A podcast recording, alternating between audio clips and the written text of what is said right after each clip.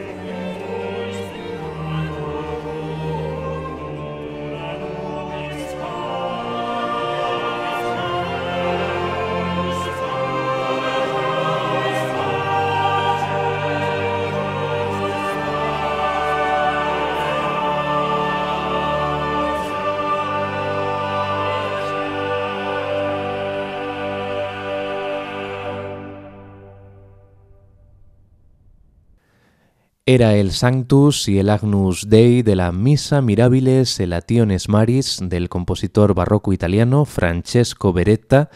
que escuchábamos en la interpretación del ensemble Correspondance dirigido por Sebastián Dosé. Este va a ser el segundo programa que vamos a dedicar a la policoralidad en la música barroca, tanto italiana como francesa, con motivo del último disco que estos intérpretes han lanzado y que contiene la misa a cuatro coros, la misa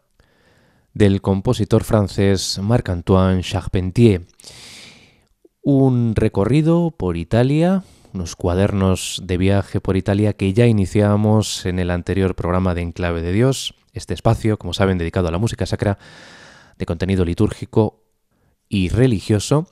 Y en ese primer tramo del viaje tuvimos la oportunidad de partir desde París, desde donde eh, nuestro compositor Charpentier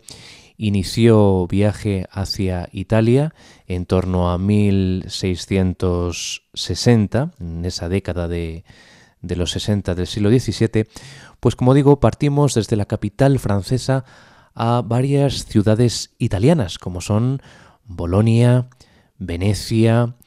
y Roma. Precisamente en Roma hemos vuelto a iniciar con esta majestuosa misa Mirabiles Elationes Maris de Francesco Beretta. Hemos iniciado nuestro recorrido de nuevo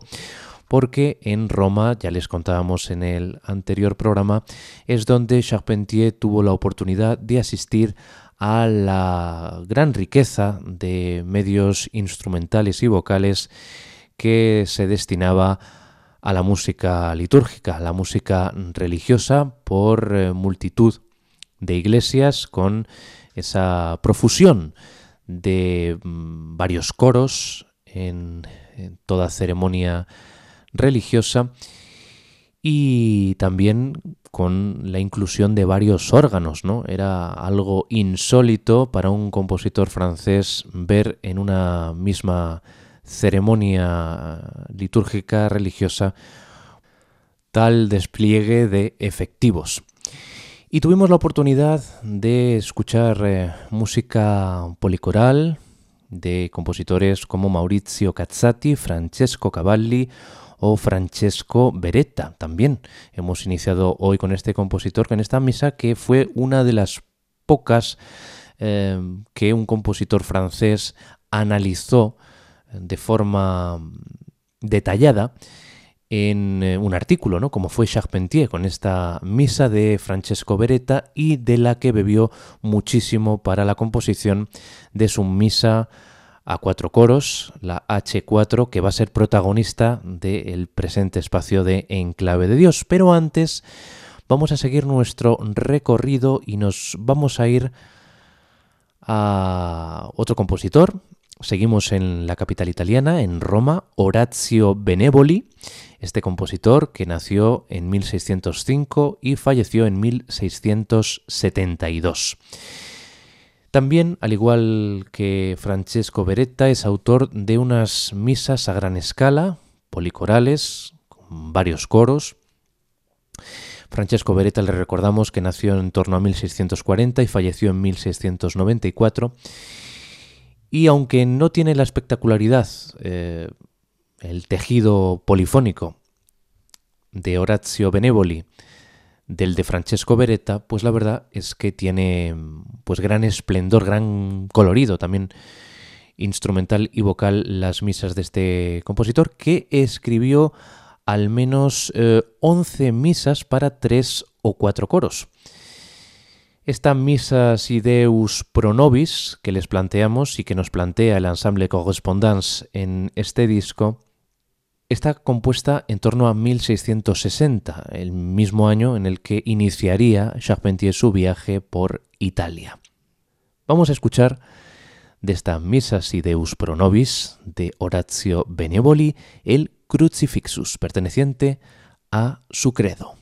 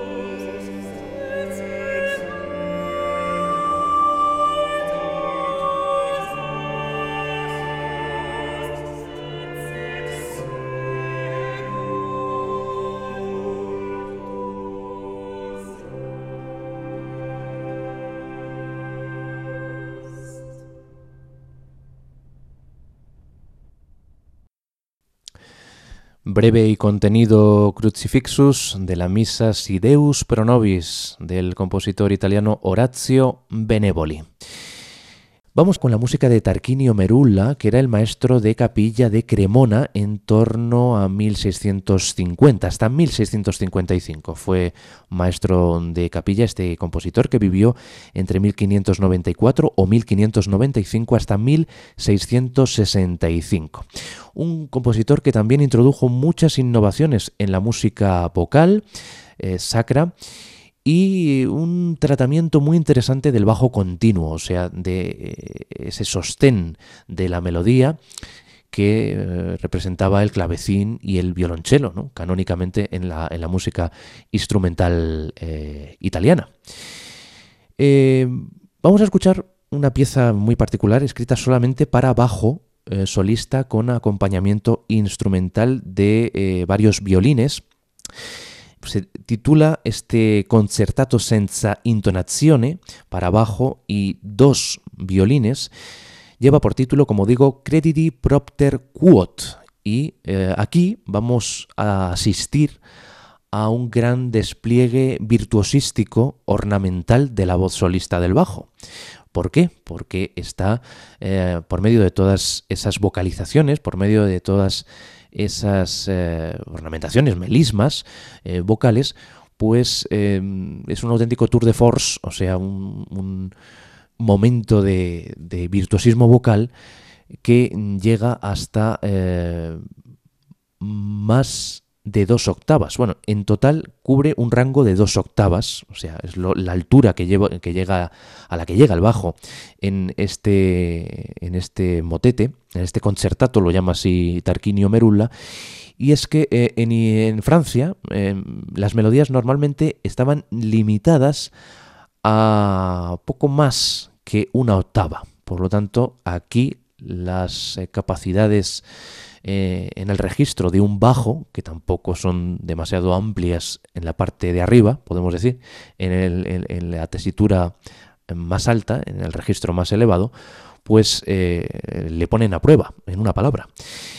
Vamos a comprobarlo nosotros mismos, es un auténtico despliegue de, medios técnicos. Este Crediti Propter Quod de Tarquinio Merulla, la voz solista en esta grabación, es la del bajo Nicolas Broymans.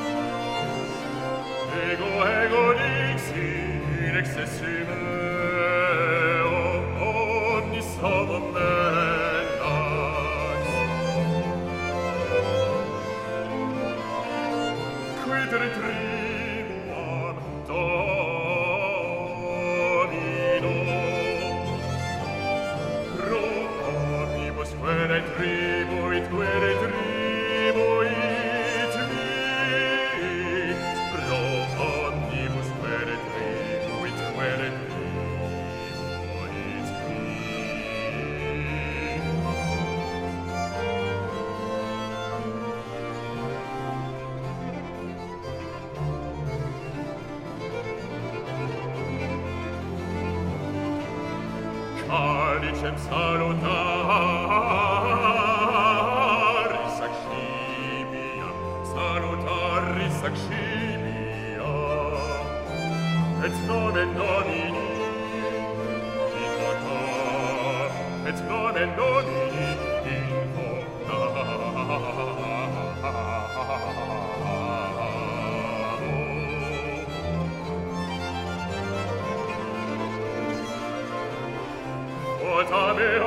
ritornerei ancora con i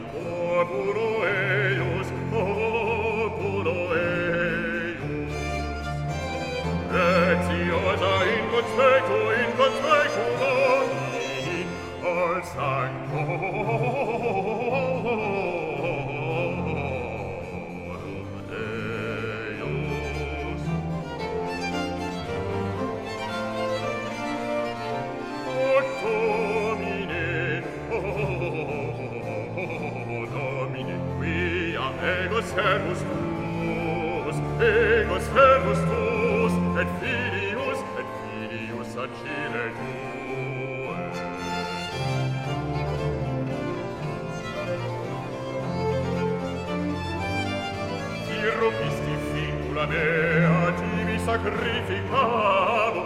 ostia blaudis et nomen domini invocavo invocavo invocavo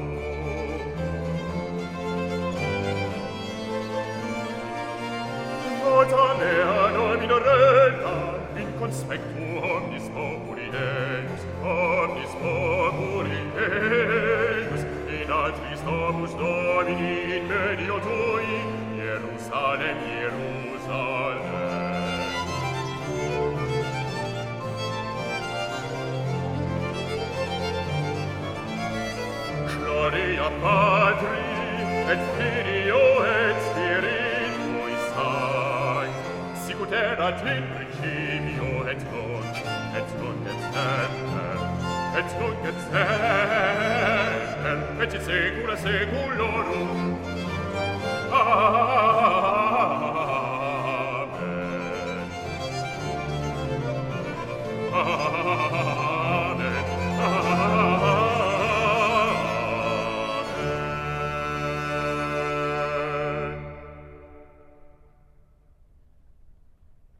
Y tras esta pieza solista para bajo y acompañamiento instrumental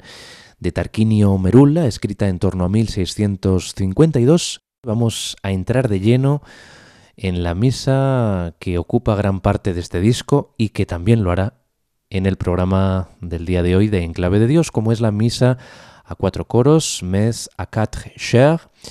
compuesta en 1671, curiosamente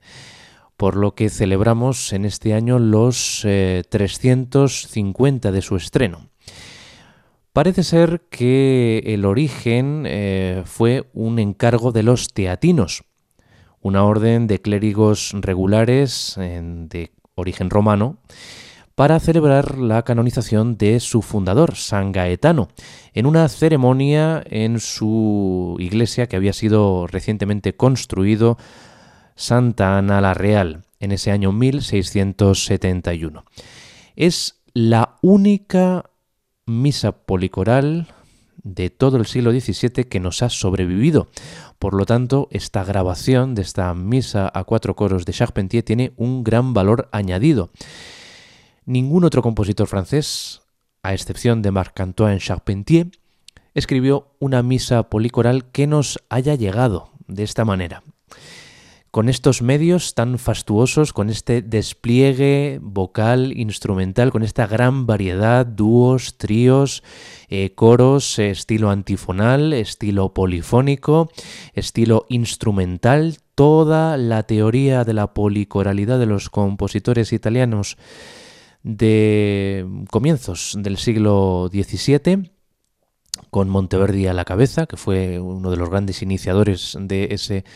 movimiento, pero no el único, de ese movimiento eh, policoral con eh, esa asimilación de todos los estilos, el, de la música sacra y de la música instrumental, pues todo eso, todo eso ahí eh, mezclado, ese conglomerado, ese cóctel maravilloso escrito para la liturgia, eh, con destino para efectivamente una ceremonia, una celebración religiosa, pues todo eso lo encontramos, como digo, en esta misa a cuatro coros de Charpentier que escribió para los teatinos en 1671. Vamos a empezar escuchando el Kyrie eleison, Christe eleison y Kyrie eleison en repetición. Y ya verán ustedes la textura eh, coral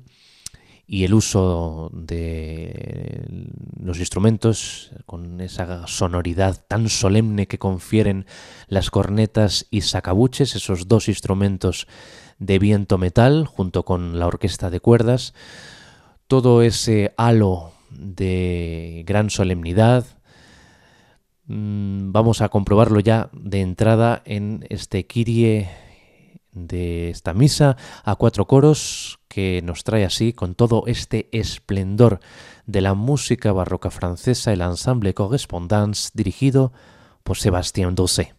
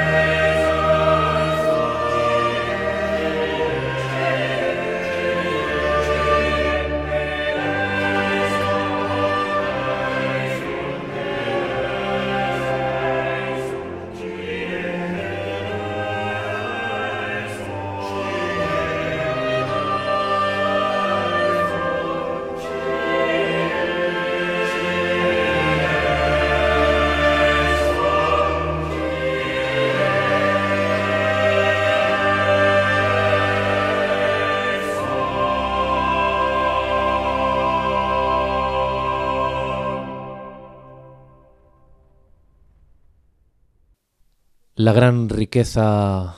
ornamental francesa se pone aquí de manifiesto, se convoca en esta pieza con un gran puñado, con un gran número de influencias italianas que asimiló,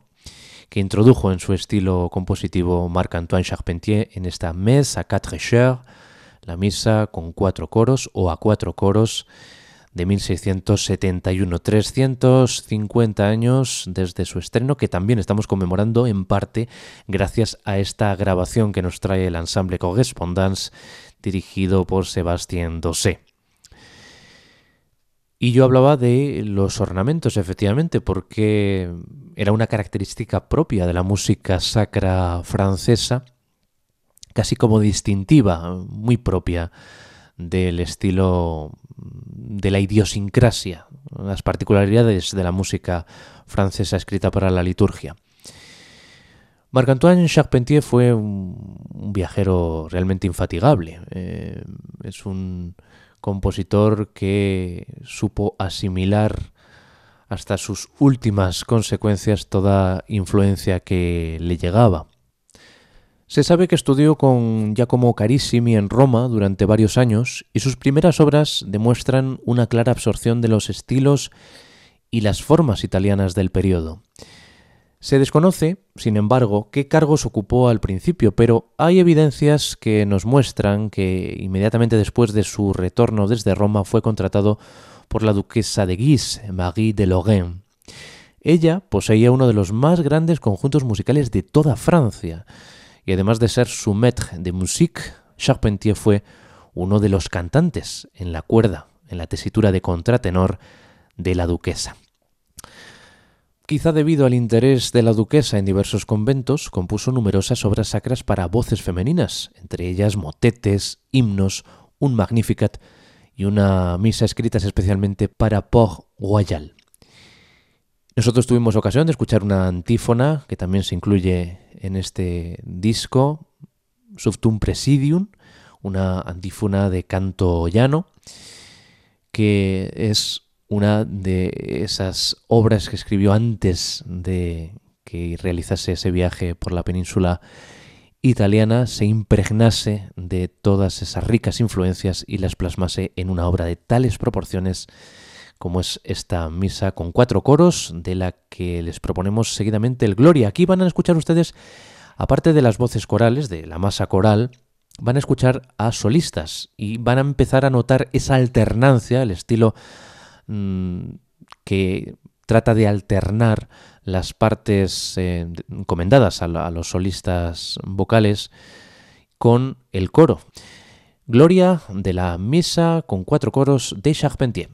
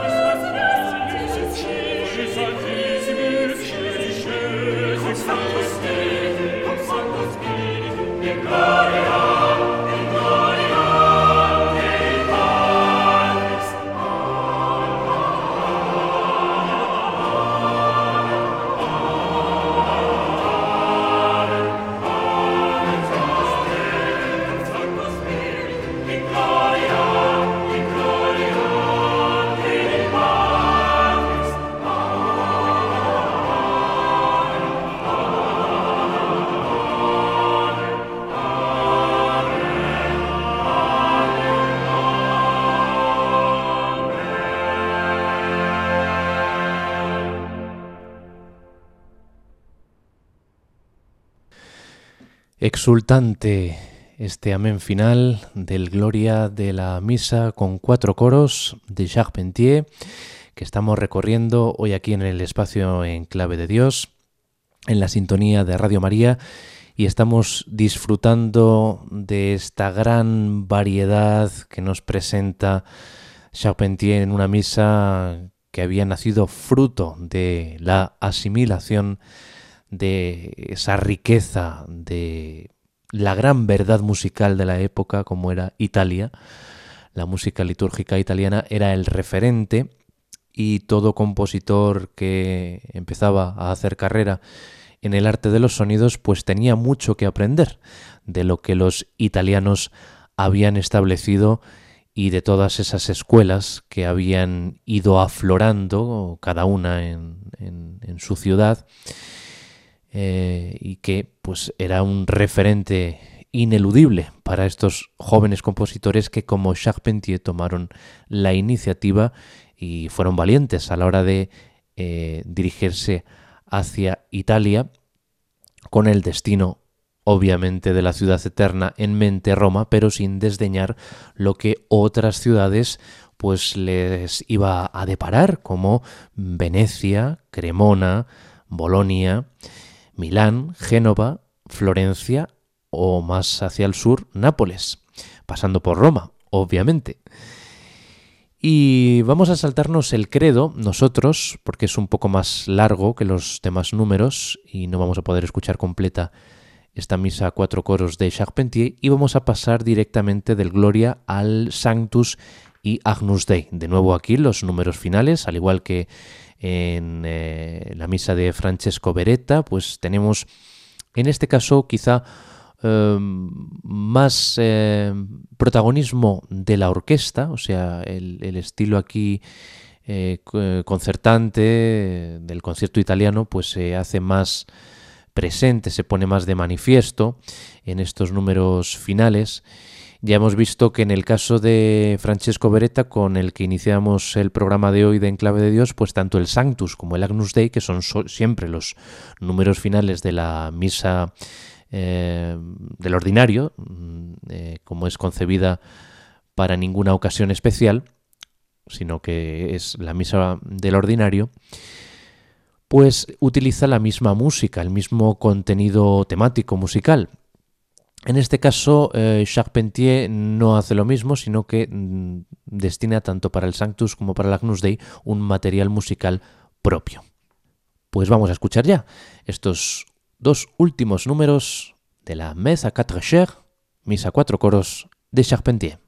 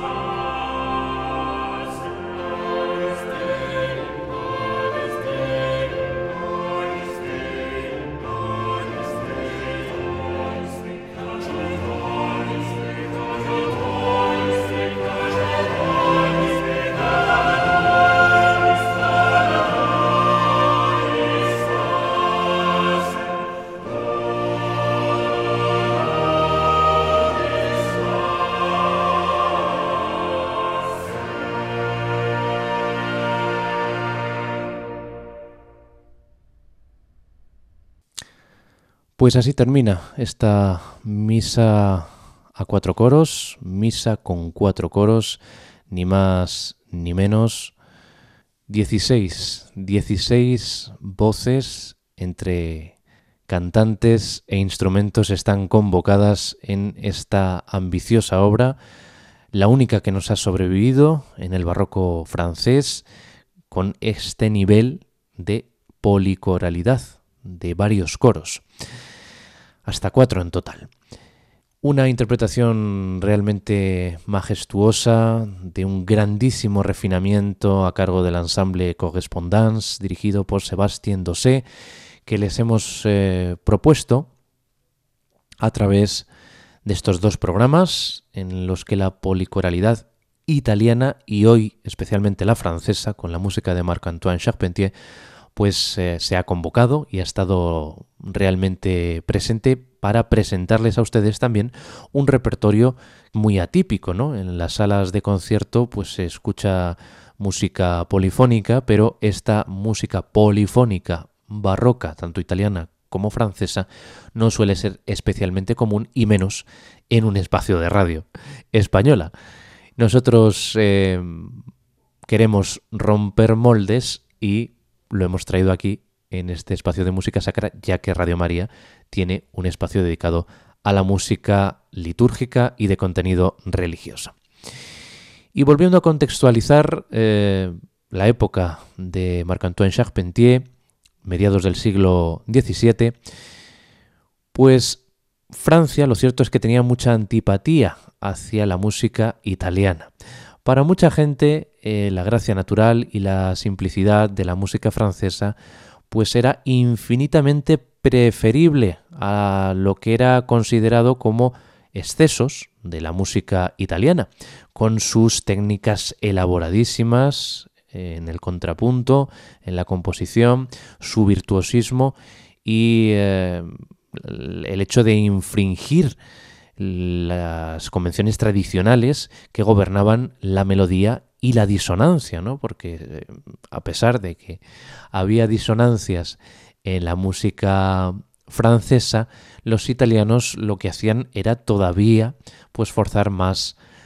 armónicamente la música para crear mucha más expresión y eso lo sabe la ópera italiana como la que más, ¿no? Y todo eso se salpicaba a la música sacra, está clarísimo, ¿no? Es la famosa delgada línea roja que separaba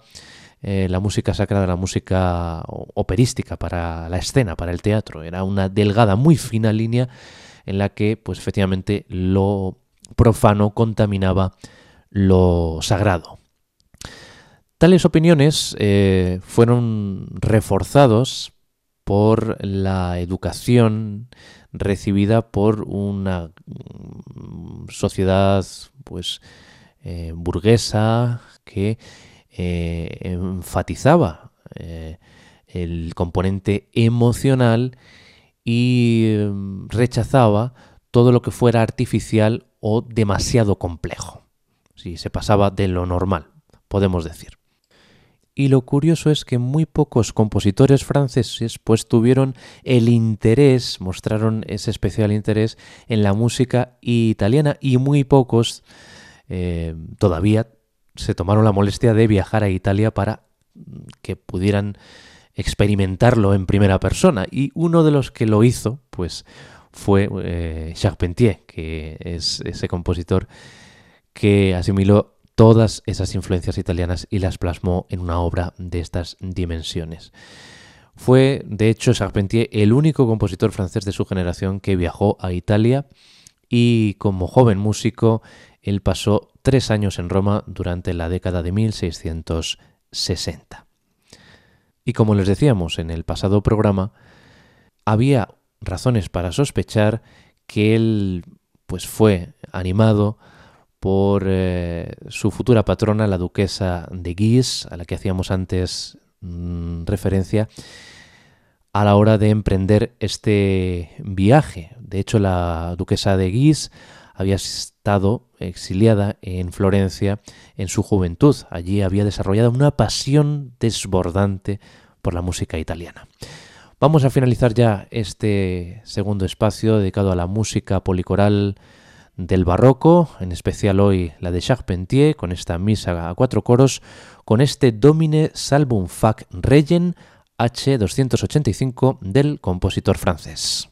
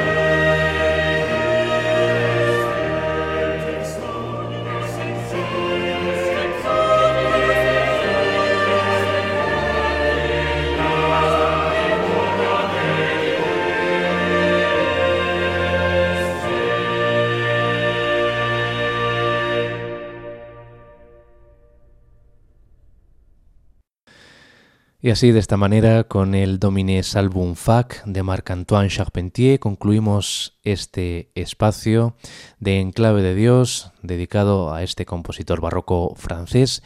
y esas grandes influencias italianas que fueron determinantes, decisivas para su estilo policoral. Tienen una dirección de correo electrónico disponible para todos ustedes. Recuérdenla en clave de Dios y deseando que hayan disfrutado, yo de hecho lo he hecho y mucho,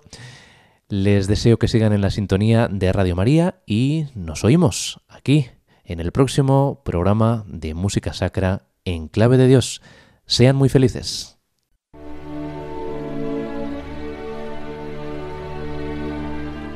Y así termina En Clave de Dios con Germán García Tomás.